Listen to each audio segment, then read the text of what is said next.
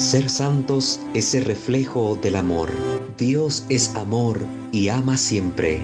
Presentamos Santo Debo Ser. Recorramos juntos el camino a la santidad al que hemos sido llamados.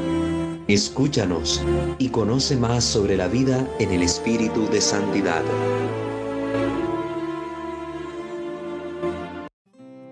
La amistad es fundamental en la vida del hombre. De hecho, muchas de las parejas que se enamoran y luego contraen matrimonio, primero han sido amigos, han sido amigos. También en la relación padre-hijos es importante que el padre pueda ser amigo de su hijo y el hijo amigo de sus padres. Eso es fundamental. Por eso, hoy vamos a hablar acerca de la amistad. ¿De dónde viene la palabra amistad? Amistad viene del término latino amicus, que deriva del verbo amare. Es una palabra derivada del verbo amare, que significa amar. Por tanto, amigo es aquel que ama, que dice tener amor. Alguien por el que se siente amor y alguien que da amor. Ese es el amigo. Yo creo que desde ahí empezamos a tener ideas claras, distintas, que nos permiten a nosotros darnos cuenta quién es el verdadero amigo y quién no es el verdadero amigo. Aquel que procura nuestro bien porque nos ama, ese es alguien a quien podemos llamar amigo. Pero alguien que de diversas maneras o por diversos motivos procura nuestro mal, por un mal consejo, un mal testimonio, una invitación a hacer algo que no es debido, esa persona no le podemos llamar amigo, porque está buscando algo en perjuicio nuestro, algo en perjuicio nuestro.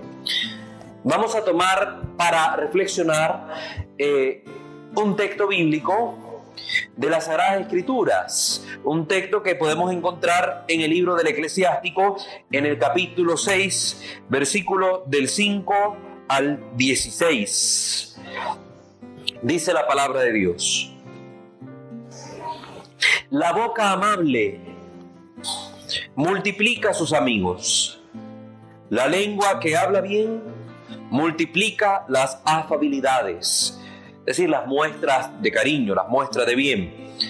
Sean muchos los que estén en paz contigo, más para consejero, uno entre mil. Ya nos va dando palabras clave. Muchos los conocidos amigo uno entre mil. Tenemos la mala costumbre de llamar amigo a todo el mundo. Lo acabamos de conocer, nos tomamos un cafecito juntos, ya es mi amigo, el amigo de toda la vida. Y apenas hace media hora que lo estamos conociendo. No, conocidos muchos, amigo uno entre mil.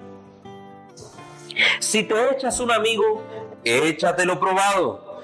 Y no tengas prisa en confiarte a él. Qué importante la palabra de Dios lo que nos está diciendo. Poner a prueba a las personas que decimos que son nuestros amigos. Ponerlos a prueba. Muchas veces fácilmente utilizamos este término para denominar a alguien, decirle amigo a cualquiera, pero no lo hemos puesto a prueba. No sabemos si en realidad va a estar con nosotros en las buenas y en las malas, o si es alguien que simplemente nos topamos en el camino y está con nosotros por el mero interés. No lo sabemos. Por eso es importante poner a prueba a los amigos. ¿Por qué? Continúa la escritura. Porque hay amigo que lo es de ocasión y no persevera en el día de tu angustia. Los amigos de ocasión. Qué fácil, mucha gente nos dice, soy tu amigo, soy tu amigo, mi amiga fulana, mi amigo sutano, pero en el momento de la dificultad, el amigo y la amiga sutanita y perencejo han desaparecido. Recuerden ustedes la historia que nos narra el Evangelio de Lucas en el capítulo 15, la famosa parábola del Hijo Pródigo o Padre Misericordioso, como se le suele llamar también, donde nos habla de los famosos amigos de este hijo descarriado que se fue buscando su propia libertad, su propio camino, y al final en las buenas, cuando había dinero, pues estaban todos con él. En el momento que sobrevino la angustia, aquel país, el momento de la escasez, de la hambruna, pues todos ellos le dieron la espalda, al punto que el hijo pródigo terminó trabajando de cuida cerdos con hambre, queriéndose comer hasta las algarrobas que comían los cerdos, hasta comerse los alimentos de los, de los chanchos, como decimos. Imagínense hasta ese grado. ¿Y dónde estaban sus amigos? Pues se habían corrido, porque en el tiempo de la prueba nadie está para vos. Vos estás para ellos, pero ellos para ti no están, esos no son amigos. Hay amigos que se vuelve enemigo, dice el versículo 9, y descubrirá la disputa que te ocasiona oprobio. En otras traducciones dice, revelará los secretos de tu corazón. Cuidado con lo que le contamos a los llamados amigos. A veces tenemos círculo de amistad. Llamamos cuando en un grupito tenemos 10 amigos. Cuidado, que ya decía el primer versículo que hemos leído, que tengamos la prudencia de poner a prueba a los amigos. Hay cosas que no debemos desvelar de nuestro interior o de nuestro corazón en esos pequeños grupos. No, hay cosas que solo se pueden compartir con alguien y con alguien que ya hemos probado que es fidedigno, es confiable, es alguien que no nos va a traicionar. Porque ¿qué sucede? Como los pleitos de las amiguitas en los colegios. Mucho se ve. Todas son pipitas, amigas Apenas sucede algo, ya vienen y se ponen a discutir una enfrente de la otra y empiezan a decirse las cosas como decimos, sacan los trapitos sucios al sol, al aire y todo el mundo que está cerca se da cuenta de lo que estaba oculto en tu corazón porque esta persona a la que llamabas tu amigo ahora está diciéndolo a los cuatro vientos. Pero hay que tener cuidado a quien nosotros le confiamos nuestras cosas. Hay gente que es muy imprudente una manera de poner a prueba a los amigos es precisamente esto, contando algo que no sea de mucha importancia para nosotros, pero algo que sea relativamente importante. Y a ver si nosotros damos cuenta que solo a esta persona se le hemos contado y andan dos, tres personas comentando al respecto, significa que a esta persona que amábamos amigos no podemos confiarle los secretos de nuestro corazón porque los anda divulgando. Y si los anda divulgando, pues esta persona es digna de confianza, porque al final va a terminar revelando nuestras intimidades a Raimundo y todo el mundo, andaremos en la boca de todos, la gente que no comprende la raíz de lo que está ocasionando el problema que tal vez le compartimos al amigo, simplemente va a, va a crearse sus propias ideas sin conocer la raíz, sin conocer la realidad y al final va a terminar creándose ideas muy subjetivas que posiblemente terminen difamando a la persona o diciendo cosas que no son respecto a la persona. Es peligroso. Por eso hay que poner a prueba a los amigos. Hay amigos que comparte tu mesa, dice el versículo 10, y no persevera en el día de tu angustia. Lo mismo que aplicábamos para el hijo pródigo. Comparte tu mesa cuando te va bien, cuando andas dinero en la bolsa. Están ahí contigo. Ay, amiguito lindo, amiguito del alma, mi brother, mi compadre, mi hermanazo. ¿Eh? Y a la hora de la dificultad, ¿dónde están? Es como les digo a muchos que dicen tener amigos que los invitan a probar la droga, que les invitan a tomar alcohol, que les invitan a meterse en esos malos caminos. ¿Qué les digo? Pónganse a pensar un poco, que si estos realmente son amigos de ustedes, no los invitarían a este mal. Y ahorita que están bien y que se llevan bien con ustedes, pues ahí están a su lado. Pero a ver, el día que vos, por andar fumando, te surja un enfisema pulmonar, que estés echando sangre por todos los agujeros de tu cuerpo, que te estés muriendo en una cama, o el día que producto del alcohol te dé una cirrosis y estés con la gran panza así inflamada, todo amarillo, pudriéndote por dentro ¿quién de ellos va a estar allá a tu lado, pasándote aunque sea un vaso de agua? Ninguno. Ninguno, porque son los amiguitos de la ocasión, del momento de la diversión, del momento de que todo está aparentemente bien. Pero cuando venga tu problema, tu dificultad, huye. Yo se lo he dicho a muchos con los que he tratado, que han caído presos. Por ejemplo, cuando cayeron presos por andar con estas malas amistades que les impulsaron a hacer cosas malas. Le digo, a ver, ¿quién fue a pagar la fianza por vos para sacarte de la cárcel? ¿No fue la vieja tonta siempre, tu pobre madre, que llega ahí a llorar por, por vos y a pagar buscando los reales de donde no los tiene, los saca de donde no los tiene para devolverte la libertad? Y vos como sinvergüenza seguís cometiendo las cosas malas. ¿Y dónde están los pipitos y los amigotes? ¿Ah? Ni siquiera un plato de comida te llevan cuando están presos.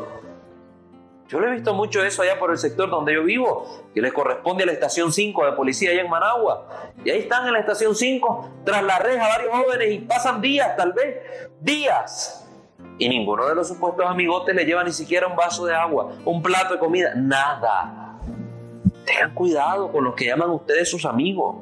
Procuren, procuren saber elegir a las personas que les rodean. Es importante es importante. Porque muchas veces las personas con las que nosotros nos rodeamos nos transmiten malas cosas.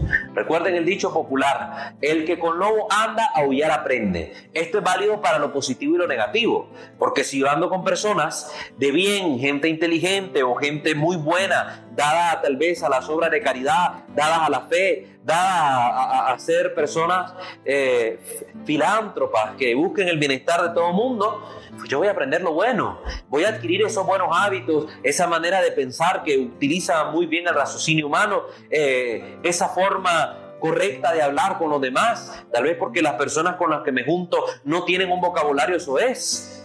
Pues voy a adquirir lo bueno.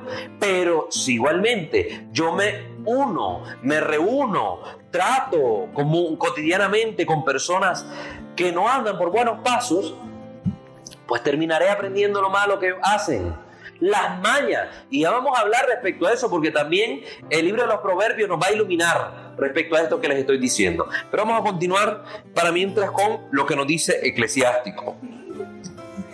Cuando te vaya bien, dice el versículo 11, será como otro tú, y con tus servidores hablará francamente.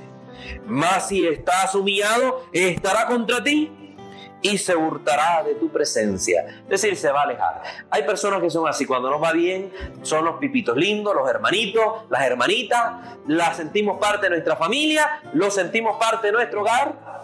Pero el día de la desgracia o el día que está algo en contra nuestra y hay gente, mucha gente que se nos está oponiendo, ese día nos dan las espaldas y más bien hasta se vuelven del bando contrario y nos están acusando y nos están señalando. ¿Y qué pasa? son gente que llamamos puñalera. Nos están ensartando el puñal por la espalda. Tristemente es una realidad, pero la Biblia nos advierte al respecto. Miren cómo la palabra de Dios ilumina cada uno de los elementos que nos rodean en nuestra vida. El elemento de la amistad, el elemento familiar, el elemento económico, el elemento social. Y no tomamos la palabra de Dios en serio, no la meditamos. ¿De cuántos males nosotros nos privaríamos si meditáramos la palabra de Dios? ¿De cuántos males nos salvaríamos? Ah, pero no, no hay tiempo para la escritura, hay tiempo para pasar chateando todo el día, para meterte en Facebook todo el día, pero para leer las Sagradas Escrituras no hay tiempo, porque te aburre. Pero cuando te pasan la desgracia, al primero que estás buscando es a Dios y estás pídele que pídele que te resuelva el problema. Cuando Dios ya te iluminó de antemano para que vos evitaras caer en el mal, pero seguimos en lo mismo. Cuidado con ese círculo de amigos que nos rodeamos. Cuidado, cuando nos va bien son como otro yo. Es cierto, fíjense en los grupos de los amigos. ¿A quiénes seleccionamos por lo general para ser nuestros amigos? Aquellos que se nos parecen o tienen nuestros gustos similares.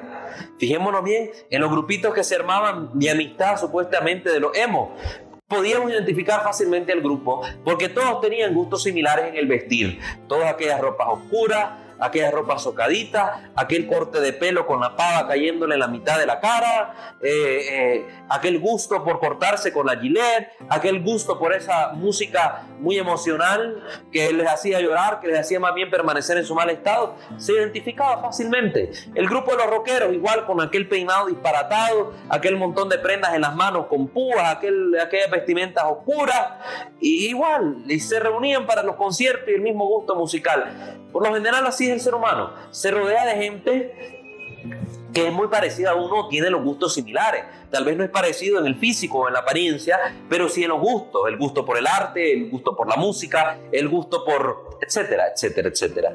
Es raro encontrar un grupo, se le puede decir anómalo, donde los miembros que conforman el grupo son distintos en todos los sentidos, distintos en los gustos, distintos en la apariencia, distintos en la forma de pensar, pero aún así encuentran un punto común, el diálogo o el compartir que, que, la forma de expresarse del otro es atrayente, aunque no comparto sus ideas, pero se expresa muy bien y terminan formando una buena relación de amistad con el tiempo.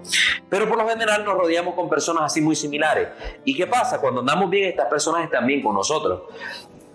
Recuerdo que cuando inicié mis años de pastoral, eh, en el servicio en una parroquia, eh, conocí a un joven, a un joven que igual se rodeaba de estos amigos y todos se vestían parecidos a él. Le gustaba vestirse cholo, con sus cadenas de oro, su reloj, su gorra, eh, estilo Dari Yankee. Estilo Dari Yankee, así ni más ni menos. Y caminaba dinero, dinero que lo sacaba mm, de no buenos asuntos, de no buenos negocios, pero él andaba dinero. Y la cuestión es que esta gente lo rodeaba precisamente por el dinero que caminaba. Y los invitaba a todos sus amiguitos, amigotes, a la disco, al bar, a beber. Yo le decía, hombre, reflexiona.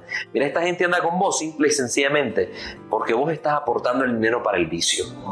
El día que vos te dejes, de darle dinero a ellos o dejes de invitarlos, vas a ver que te van a ir dejando poco a poco. Comprobarlo, hacer la prueba. Un día invitarlos a todos, decirles que vayan al bar, que vayan y que la pasen bien. Y cuando estén ahí en el punto, decirles que te inviten a vos. A ver cuántos te van a invitar él hizo la prueba y, me contaba de que los, muchachos pues le dijeron, uy, qué mala onda, que no sé qué, que para eso nos llamaste y empezaron los reclamos. Se quedaron con él, pero al final con malestar. Y volvió a hacer la misma práctica, invitarlos y todo y volverles a pedir que lo invitaran a él porque no andaba dinero. Y los malestares continuaban presentándose. Y poco a poco estos amigos empezaron a desaparecer de su, de su lado. ¿Por qué? Porque ya no lo miraban con el platal que antes andaba. No era porque no los tuviera, sino porque él lo estaba reservando el dinero para ponerlos a prueba, como precisamente dice la escritura, como lo recomienda para ser prudente. Y al final, todo el círculo de amigos de él, que eran muy parecidos a él en el vestir, en el hablar y todo, de ese grupito del cual él era cabeza, desapareció. Porque lo único que los movía, el único interés era eso, el vicio, el dinero.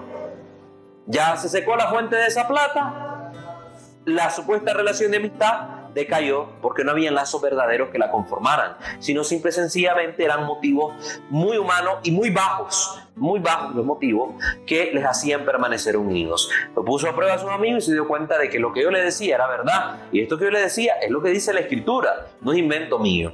Por eso hay que tener mucho cuidado. De tus enemigos, apártate, dice el versículo 13. Y de tus amigos, no te fíes. Mira, la escritura es clara, te dice de tu enemigo, apártate. Jesucristo nos mandó a amar al enemigo, pero Jesucristo nos dijo que fuéramos mansos como palomas y astutos como serpientes. Es decir, no hay que ser tonto. Que yo ame a mi enemigo es que yo no le desee el mal, que yo no procure su mal. Si se está muriendo ese y yo tengo un vaso de agua, pues se lo paso y le doy de beber, pero no me llama a andar en pipitencias con él. Del enemigo, apártate, porque ya sabemos que es una persona que está procurando nuestro perjuicio, nuestro daño. Entonces hay que mantener distancia, no hay que ser tonto. Y de los amigos dice, no te fíes. Maldito el hombre que confía en el hombre, dice la escritura. Hay que tener cuidado de no poner toda nuestra confianza en nuestros supuestos amigos porque a veces nos traicionan. Yo no soy muy amante de la televisión, pero de vez en cuando logro ver algunas series algunas series de televisión, sobre todo las que están en boga, para analizarlas, porque la gente, desgraciadamente, tiene la costumbre de creer como palabra de Dios lo que mira en la televisión. Y después le andan interrogando a uno y andan preguntando acerca de lo que ven allí y por qué lo ven y cómo lo ven y la apreciación que tienen. Y a uno le interrogan y uno debe estar en la capacidad de responder o por lo menos iluminar un poco el panorama para la persona. Y hay una serie que se llama The Walking Dead, que es muy famosa, transmitida por, eh, no sé si es Fox, la cadena, yo lo he logrado ver en internet. Entonces, ahí en esa serie aparece una supuesta amistad entre el personaje principal y otro de los personajes que a pesar de ser secundario tenía un papel relevante dentro de la serie, ¿verdad? Eh, Rick, el personaje principal, y su amigo Sean creo que se llamaba, ¿verdad? Este amigo al final termina traicionando él ponía su confianza en este amigo y le daba la oportunidad. Él le confió a su esposa, le confió a su hijo, le confió muchas cosas y al final este amigo se apasionó por la mujer de este que era su amigo y lo termina traicionando al punto que incluso planeó cómo matarlo. Y el amigo de él, Rick, el, amigo del personaje principal, pudo darse cuenta de los planes del enemigo y terminó matándolo a su amigo. Es decir, llegó incluso hasta un asesinato hay que tener mucho cuidado porque estos amigos nos pueden traicionar. Nos pueden traicionar. No pongan toda su confianza en esos amigos. Amigos que nunca falla, solo Jesucristo. En Él podemos poner nuestra confianza, podemos compartirle nuestras penas, nuestros dolores y sabemos que Él siempre nos va a escuchar, siempre nos va a ayudar, siempre va a estar ahí para con nosotros. Pero el ser humano, por muy amigo que sea, aunque sea amigo de la infancia, puede terminar traicionándolo. Sobre todo en ciertas circunstancias especiales de la vida donde se pone en riesgo la misma familia de uno o la propia vida de uno. Son situaciones muy especiales donde muchas veces los que no son nuestros amigos verdaderos, antes de optar por ayudarnos a nosotros, el egoísmo interior del yo y de preservar el yo, va a surgir y va a terminar procurando nuestro mal y buscando su propio bien. Jesucristo procuró nuestro bien a pesar de su mal y dio la vida por nosotros. Ese fue el mal que le tocó vivir, la cruz, que al final fue un gran bien para nosotros, porque trajo la redención y trajo nuestra vida nueva en el Espíritu, la vida divina que Dios quería transmitirnos a través del Santo Espíritu. Fue un beneficio, pero Él procuró, procuró ese año para Él con tal de traer un bien para nosotros. Entonces es el amigo verdadero, el que ama como Cristo ama. Y por eso la palabra amigo que definimos al inicio del programa, que deriva del término amar, es eso, es el que te ama. Y no hay amor más grande que el amor de Dios. Y Dios que nos ha creado y que nos ha redimido en su Hijo, nos llama a través de su Hijo, que es la palabra eterna, a amar como Él ama. Dijo Jesucristo, ámense los unos a los otros como yo los he amado. El grado auténtico de amor con el que tenemos que amar al otro es el amor de Dios, que es un amor que se da, que se dona, un amor que se entrega totalmente. Entonces, el amor del amigo que es capaz de dar hasta su vida por nosotros, ese es el amor real, esa es la amistad verdadera. Esa es la amistad verdadera. Aquel que es capaz de dar la vida por el otro. Dice, nadie tiene amor más grande que el que da la vida por sus amigos y muchas veces podemos dar la vida por el otro. No necesariamente un caso extremo donde esté en juego mi sangre, sino en el diario vivir, en el tener tiempo para el otro. Ya es ir dando el tiempo de tu vida para el otro, el escucharle, el poder estar ahí para él. Hay muchas maneras de dar la vida por alguien. El amigo fiel es seguro refugio, dice el versículo 14. El que lo encuentra ha encontrado un tesoro. El amigo fiel no tiene precio, no hay peso que mida su valor. Qué bello, qué sano, qué importante y qué bueno es encontrar esos amigos fieles. Qué tesoro más grande. El amigo fiel lo encuentra cuando uno es fiel amigo de Dios. Cuando uno busca a Dios, Dios le manda estos regalos de amor. ¿Y qué mejor regalo de amor que una buena y sana amistad?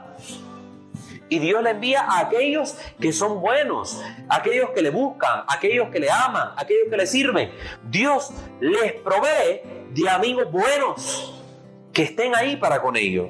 Pero no cualquiera lo encuentra no cualquiera lo encuentra. El que teme al Señor, dice el versículo 17, endereza su amistad, pues como Él es, será su compañero. El que teme al Señor encuentra a esos buenos amigos. Por eso, principio de la sabiduría es el temor a Dios. Y la sabiduría nos da la prudencia y nos permite saber escoger a las personas que nos rodean nos permite identificar a aquellos que son enviados por Dios para estar a nuestro lado y ser compañeros de nuestra vida y para poder discernir quién no nos conviene. Cuando ustedes oren, oren pidiendo buenos amigos al Señor y si acaban de conocer a alguien, no tengan miedo de decirle, Señor, si esta persona que acabo de conocer no me conviene, apártala de mí, no me quiero aferrar a ella, no quiero aferrarme a esta amistad. Pues tal vez no es una relación sana. Y dile al Señor, ponme Señor en mi camino aquellas personas que realmente me convienen, que son personas que me pueden ayudar a mi salvación, que me pueden ayudar a ser mejor cristiano, mejor ser humano. Esas personas así que aparezcan en mi camino. Pero aquellas que son chismosas, aquellas personas que son malas, aquellas personas que son perversas, apártala de mi camino. Que hay gente que viene con máscaras, con hipocresía delante de nosotros, dándonos la mano por delante y ensartándonos el puñal por detrás. Peligroso hay que saber con quiénes nos juntamos. Y así nosotros tenemos que tener el cuidado de poder prever con qué tipo de personas nos estamos reuniendo, con quiénes estamos dialogando, porque así empieza nos dan el cigarrito, nos dan el primer trago y después nosotros degeneramos en un vicio. Porque la práctica recurrente de algo malo se convierte en un vicio. Y hay distintos tipos de vicios. El andar hablando mal de Raimundo y todo el mundo es un vicio que muchas veces se adquiere rodeándonos de personas que andan hablando mal de otros. Nos acostumbramos a oír lo malo que dicen de alguien y también nos volvemos una persona chismosa que anda hablando hasta de más y peor, hasta cosas que no saben y hasta las inventan. Es peligroso reunirnos con este tipo de personas. Por eso clave, importante y fundamental es saber discernir. Tener la sagacidad, la capacidad de poder ver, ¿esta relación me conviene o no me conviene? Y esta sagacidad, ¿de dónde va a venir? No viene solo de la inteligencia humana, no brota solo de nuestra simiente, brota también de la iluminación del Espíritu Santo, que se va obteniendo con una vida de oración y es que cómo nosotros podemos procurar la amistad con un ser humano, pero no procuramos la amistad con Dios. No procuramos la amistad con el Señor. ¿Cómo se procura la amistad con Dios? La amistad con Dios se procura en la vida de oración, en el frecuentar los sacramentos, en el estar leyendo su palabra, el estar en contacto en todo momento con Él. Si Dios no quiere deformar nuestro tiempo, no quiere robarnos nuestro tiempo, no quiere quitarnos nuestra libertad, Dios quiere darle sentido pleno a nuestra vida y por eso se nos presenta como el amigo fiel que nunca falla, con el amigo que está, como el amigo que está ahí siempre con nosotros. No sé si ustedes han leído el pasaje famoso de las huellas en la arena. Yo me lo sé de diversas maneras, he oído distintas versiones, pero a grosso modo cuenta de aquel hombre que oraba bastante a Dios y que en su oración había escuchado que Dios le dijo que siempre estaría con él en todo momento de su vida. Y un día Dios en sueño le permitió ver la historia de su vida como las huellas que iban quedando en la arena junto al mar. Y entonces en cada, en cada huella él miraba la historia de su vida y siempre miraba dos pares de huellas siempre dos pares de huellas. Y él decía, ah, el Señor que está conmigo, el Señor que está conmigo. Esas huellas reconocía las huellas de Dios, pero había momentos difíciles en su vida, muy duros. Y en esos momentos miraba que faltaba otro par de huellas, solo estaba un par. Y decía, Dios me mintió. Cuando más lo necesité, no estaba para mí, porque aquí solo veo un par de huellas. Y seguía viendo aquel camino de su historia y miraba que en los momentos buenos, en los momentos felices, estaban siempre los dos pares de huellas. Pero en aquellos momentos más oscuros y difíciles, solo había un par. Y de repente se le presenta a Jesús delante. Y lo primero que hace este hombre, en vez de saludarlo, en vez de alegrarse, es reaccionar como naturalmente hace el ser humano con molestia, enojo, con ira, decirle, Señor, me mentiste, me fallaste. He visto mi vida en esta huella y me he fijado que en los momentos buenos ahí sí estaba vos, pero cuando yo pasé las dificultades te desaparecía, solo quedaba un par de huellas, esas eran mis huellas. Y no te miraba vos. No, hijo mío, decía el Lo que pasa es que en esos momentos difíciles, cuando tú sentías que no podías más, era yo quien te cargaba por eso solo miras un par de huellas. Son mis huellas que te cargaban mientras tú te reponías y tomabas fuerza. Y así es, Dios siempre está con nosotros. Si procuramos la amistad con Dios, vamos a sentir su presencia en nuestro caminar. Y Dios mismo nos va a proteger incluso de estas personas o de convertirnos en una persona como estas. Porque al que al buen árbol se arrima, arrima buena sombra lo cobija arrímese al árbol divino, a Dios nuestro Señor, y la sombra que le va a cobijar va a ser una sombra muy buena, que le va a dar a usted gracias particulares, luces necesarias para poder conducirse en su vida. Si la, amistad con Dios lo que trae son frutos de felicidad para el hombre, frutos de fortaleza en los momentos de dificultad, frutos de salud en el momento de la enfermedad, frutos de vida nueva, de sentido en medio de las amarguras de nuestra existencia.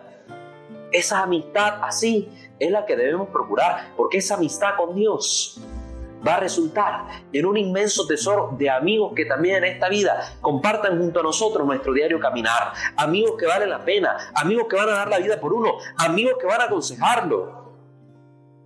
Y yo les invito no solo a demandarle a Dios esta clase de amigos, sino a reflexionar, ¿qué clase de amigos soy yo? También hay que hacernos esa pregunta, porque a veces queremos que todo el mundo sea nuestro amigo, que todo el mundo esté en paz con nosotros, que todo el mundo nos dé, que todos estén para nosotros ahí cuando lo necesitemos, pero yo, pregúntese a nivel personal usted, ¿qué clase de amigo soy? Porque a veces cuando me vienen a buscar, no tengo tiempo, no puedo ir al otro, no puedo asistirle en su necesidad, no puedo estar ahí para esa persona. Ah, pero cuando vienen y se presenta mi dificultad, se presenta un problema, ahí sí, que la fulana, que el sultano, que el perencejo estén para mí. Pero yo, ¿soy capaz de conservar los secretos de los otros? ¿O los ando regando, los ando consultando? Dije con otros amigos a ver qué me dicen. ¿Soy fiel?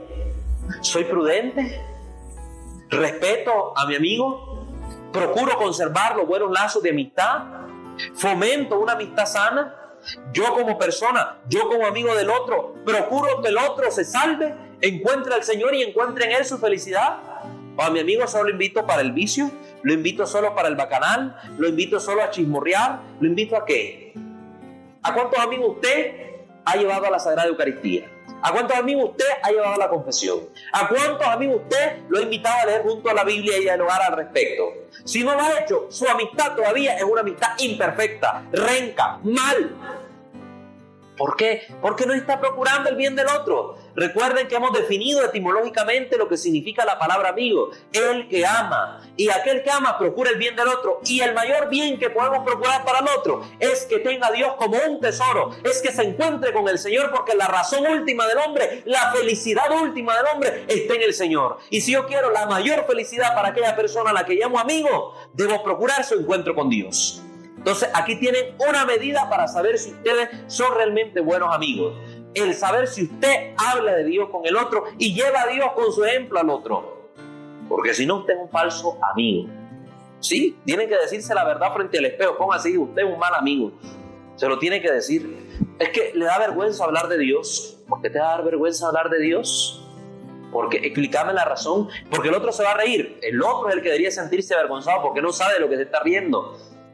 Pero tú nunca te avergüences de Dios. Nunca te avergüences de decirle a alguien, a ver amigo, vamos a compartir el plato de comida, la pizza que nos compramos, la fritanga que fuimos a comprar. Hagamos la oración, persinémonos y hagamos la oración para darle gracias a Dios por este bocado que nos permite compartir como amigos y que nos une más en la amistad, porque compartir la comida, compartir la comida es compartir la vida, de la creencia de los pueblos orientales. Cuando uno comparte la comida, comparte la vida, porque es cierto, aquel que no se alimenta se muere. Por tanto, si yo te doy mi comida, te doy de mi comida, te estoy dando de la fuente de mi vida, lo que me hace estar vivo. Entonces, compartir la vida. Demos gracias a Dios porque podemos en esta relación compartir aquello que nos da vida. Ah, nos da vergüenza persinarnos, nos da vergüenza hablar del Señor, nos da vergüenza decir el nombre de Jesucristo. ¿Por qué? Estamos lejos de Dios. Acérquense a Dios y estas amistades van a tener a Dios en medio presente y van a poder relacionarse sanamente. Aléjense de Dios. Quien se mete es el diablo. Y las amistades te van a corromper. Palabras veces, malos pensamientos, malas propuestas, vicios. Todo eso surgen de las malas amistades que tienen al diablo por centro. Porque han escogido el mal camino. Escogen el buen camino. Les va a ir bien. Los amigos que se van a juntar con ustedes van a ser gente de bien Qué hermoso es ver, por ejemplo, en las parroquias, cuando yo me hago miembro de una pastoral y empiezo a caminar en ella, las personas que me van a rodear van a ser la gente de esta pastoral que se van a convertir en mis amigos, gente de bien, gente de iglesia. No me voy a dar las manos y decir que todo el mundo es bueno. No, sé que hay gente que también obra mal y está dentro de la iglesia. Pero para eso vamos a discernir. El Espíritu Santo le vamos a pedir la gracia de darnos la capacidad de discernir quién me conviene que esté a mi lado y quién no me conviene. Al que no me convenga, no tengamos pena de apartarlo. Porque hacemos más bien alejándonos de esa persona, porque le vamos a evitar corromper a alguien o hacerle daño a alguien, evitarle pecar, a que estar junto a esa persona. No. Mejor acerquémonos a los que llamamos amigos, que sean pocos entre muchos, como dice la Escritura, y alejémonos de los enemigos o de aquellos que nos pueden causar un perjuicio, o de aquellos incluso que son buena gente y que nosotros, por alguna envidia o algo, nos podemos convertir en malos amigos de ellos. Tenemos que limpiar nuestro corazón. Recuerden, aquí no solo es medir las cosas respecto a los demás, sino también respecto a mí, respecto a mi persona, con respecto a ellos, como yo me porto para con los demás. Bueno, queridos hermanos, amigos que nos están sintonizando a través de esta señal de Canal 21, pues agradecemos que ustedes nos abran las puertas para llegar siempre a sus hogares con una palabra iluminadora.